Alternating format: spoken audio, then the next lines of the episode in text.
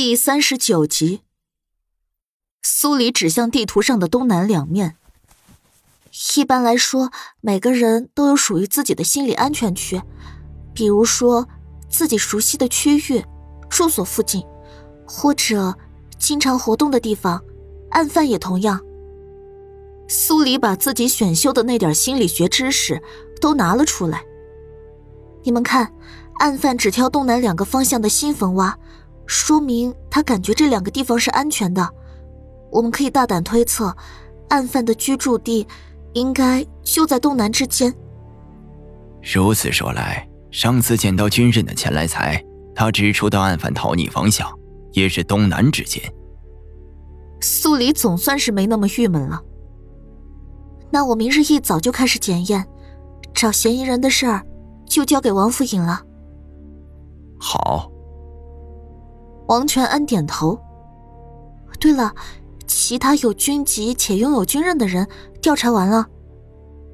军刃在南陵国，属于严重管控的东西，一般只有立过功的人，才会被上峰授予军刃，而每柄军刃的去处都会有记录。上次王全安也是根据这点，查到了朱屠夫的头上。走访完了。除了朱屠夫的军刃不见以外，其余人的军刃尚在。苏黎点点头，在心底想着，还是得再去肉铺一趟。现在不知道案犯挖坟剥皮的最终目的是什么，但根据胡广卓被剥皮的情况来看，案犯的手法已经到达完美。为了避免活人遭殃，我建议加强安防。莫连锦认同这个提议。本王会将此事禀上去。本王还有事，先走一步。王全安也告辞离开，但鉴于案犯曾经来过义庄，所以他留下了几个官差在义庄蹲守。宋来把官差安排到一个杂物间，就在去停尸房的必经之路上。苏黎没再管接下来的事儿，他累得全身骨头都要散了。随便洗了个澡后，倒头就睡。夜色渐沉，一个黑影突然翻过义庄的墙头，落到院落里。苏黎睡得昏昏沉沉，长生的声音忽然在他脑海里惊响：“宿主大人，检测到低级迷药的成分，是否要花费四点生命值压制？”要。目前的情况。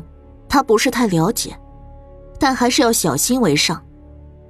随着体内的迷药被压制，苏黎的意识总算是清醒了过来，身体机能也恢复如初。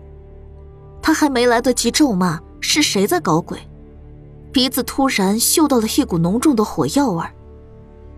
苏黎一个机灵，赶紧穿鞋下床。他才把房门打开，一阵呛鼻的烟味儿。就扑面而来。大堂外已经起了火光，因为有火油的原因，火势蔓延的很快。他弯下腰，尽量把口鼻捂紧，一脚踹开宋来的房门。宋来睡得死沉，大概也中了迷药。苏黎叫了几声，他都没反应。眼看着火势就要漫进来了，房子外围已经被火势包围。仅凭他自己，肯定没办法逃出去，更别说救走宋来。苏黎一咬牙：“长生，这种迷药有没有解药？”“有的，宿主大人可以花费三十五点生命值换购一号解毒药。这种迷药会随着时间的推移而自动消失，解药居然需要三十五点生命值去换。”这个长生，他怎么不去抢？苏黎咬牙切齿的回了一句：“给我换够。”话音一落，他的掌心就出现了一个药丸。好心提醒一下，生命值还剩下五点，进入生命倒计时，宿主大人加油。苏黎看着手里的药丸，心肝肺都在疼。他为宋来服下药后。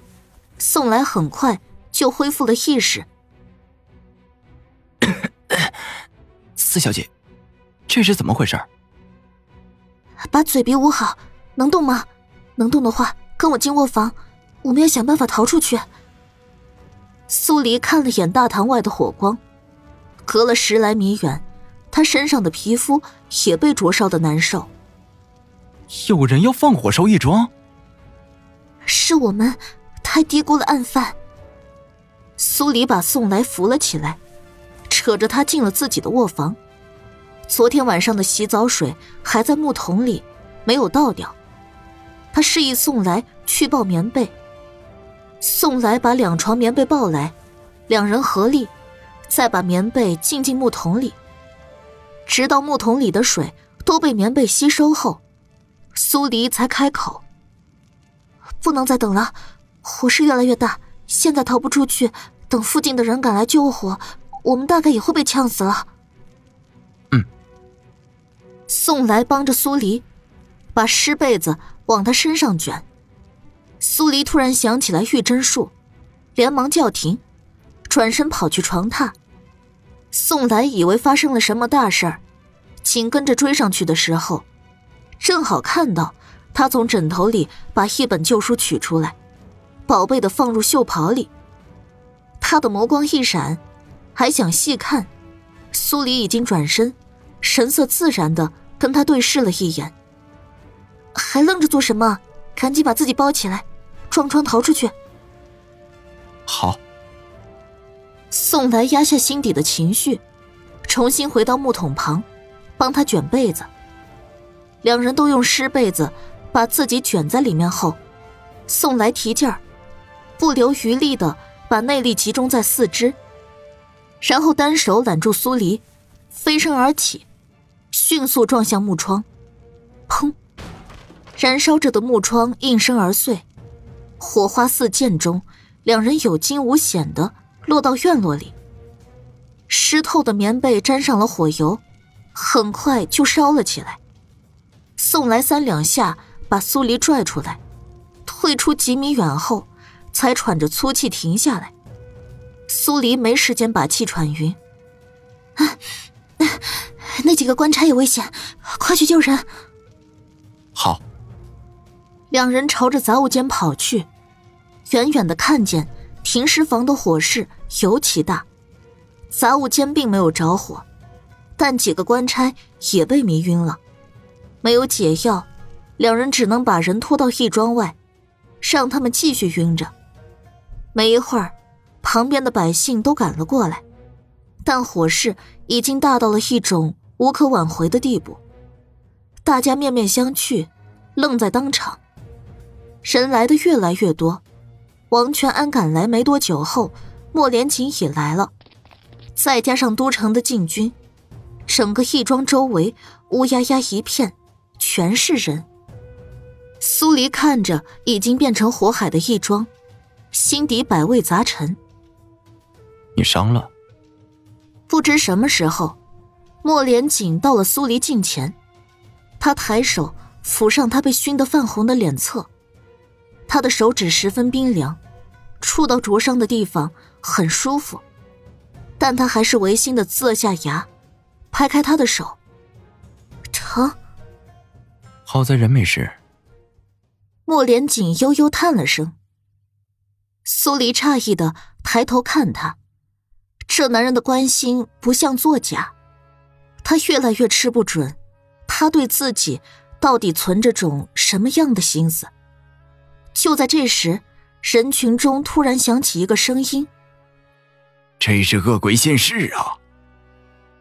随着这个声音的响起，附和的人越来越多，大致是在喊：“恶鬼现世，要为祸人间，百姓即将迎来苦难，老天不开眼。”苏黎又好气又好笑，对于这些愚昧无知的人，他恐怕有一百张嘴都难以点化他们。国师大人已回京，一定要请国师大人听天命，将恶鬼寻出来。对，有国师大人在，我们何须害怕恶鬼现世？我们都去宫门外跪着，向皇上请命，让国师大人出手收服恶鬼。百姓们朝着皇宫的方向浩浩荡荡而去。没多大会儿功夫，义庄外面就只剩下了寥寥几人。苏黎被这一幕惊呆了，好半天才合拢张大的嘴。所以说，在刚才那些人的眼里，只要国师出马，他这个法医就能光荣下岗了。到底是怎么回事？莫连锦看向苏黎，突然开口。苏黎回神，这才发现一直跟在他身边的青木不见了。他有些奇怪，但也没探究。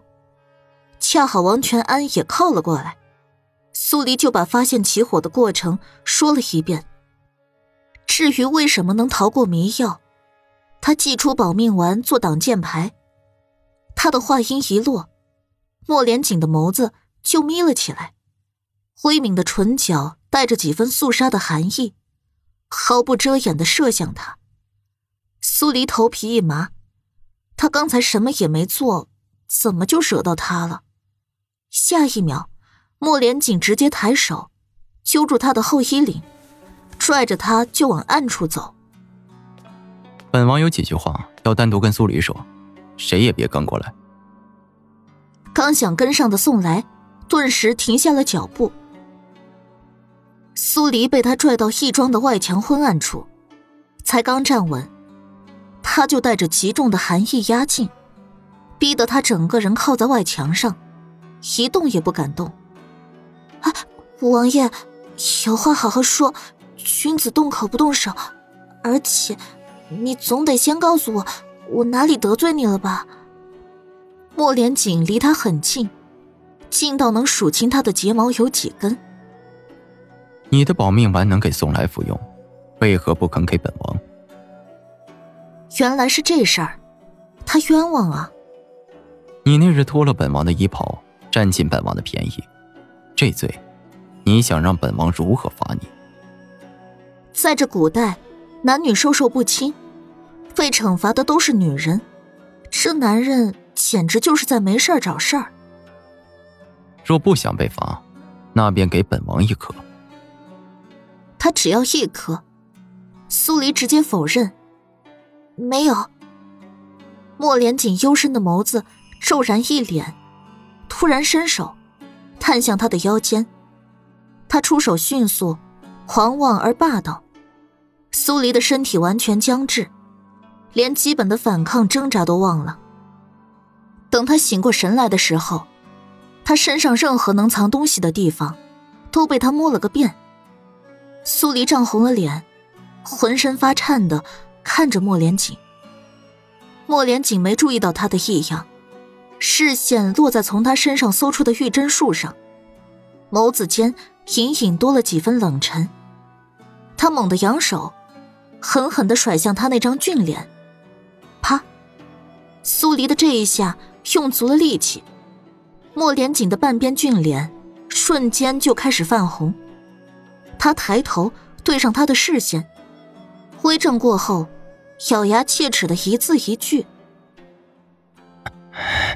苏黎，是你占我便宜在先的。莫连锦的眸子越来越冷，这女人居然敢打他，他心底腾起一股怒火，加之着来自地狱深处的杀意。亏他在设局之初还为他打算过后路，早知他如此不来，他就该任他自生自灭。苏黎被他身上的气息镇住，不由自主的打了个寒战。他刚才也是被气疯了头，如果再理智一点他宁愿背地里给他小鞋穿，也不要跟他正面冲突。毕竟这个身份树敌已经够多了，如果再加上一个莫连锦，貌似多他一个不多，少他一个也不少。反正脚下的路。走走就有了，他犯得着委屈自己，屈服在他的淫威之下。思及此，苏黎挺了挺胸膛，毫不畏惧的对上他的冷眸。难道你还想让我赖上你，要你对我负责，娶我进武王府吗？你想死？不想死，我很惜命的。苏黎无比认真的回了一句，莫连锦瞬间就被他气笑了。四小姐，宋来终究还是找了过来，站在稍远一点的地方，开口叫了一声。苏黎第一次觉得宋来就是他的及时雨，他应了一声，麻溜的从莫连锦侧面逃开，跑向宋来。看着他逃难似的背影，莫连锦挑了下眉，方才的恼羞成怒，这会儿全被一抹深邃取代。他顶着发红的半边俊脸，脑海里闪过他像小猫般发狂的模样。总有一天，他要把他的利爪一根根拔掉。想象着他丢失了利爪后，挠人就像挠痒痒，他唇角微勾，隐隐的又多了一丝异样。